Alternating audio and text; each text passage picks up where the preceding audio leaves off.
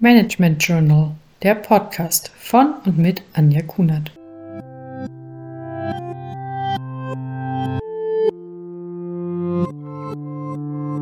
Hallo und herzlich willkommen. Schön, dass Sie eingeschaltet haben. Führung kann entweder fachlich und oder disziplinarisch gestaltet werden. In dieser Podcast-Folge geht es darum, zu klären, welche Unterschiede und Gemeinsamkeiten es gibt. Die Hörenden sollen zum einen diese Grundlagen verstehen, zum anderen anhand von Beispielen für sich ableiten können, ob sie sich eher in die Rolle einer fachlichen oder disziplinarischen Führung entwickeln möchten.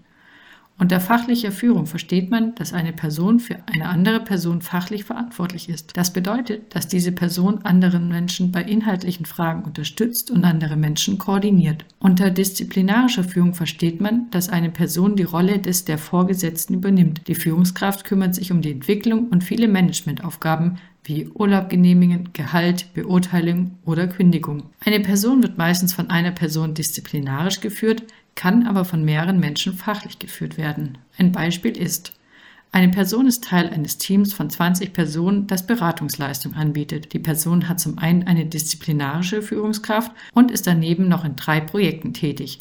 In diesen Projekten gibt es jeweils eine Person, die die Projektleitung macht und somit fachlich führt.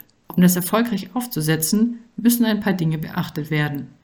Zum einen sollte es eine regelmäßige Abstimmung zwischen der Person, die disziplinarisch führt und der, die fachlich führt, stattfinden, um über die Leistung der Person zu sprechen. Außerdem bedarf es die Zustimmung zu einer Aufgabe und den Überblick über die Kapazität einer Person immer bei der Führungsperson, die disziplinarisch führt.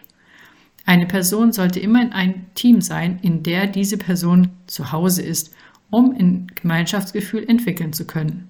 Zum einen sollte jeder Person die Unterschiede zwischen den beiden Führungsarten bekannt sein, aber auch die Regeln klar. Um zu entscheiden, welche Art von Führung man selbst bevorzugt, sollte jede Person reflektieren, was die eigene Präferenz und vielleicht auch Persönlichkeitsmerkmale sind.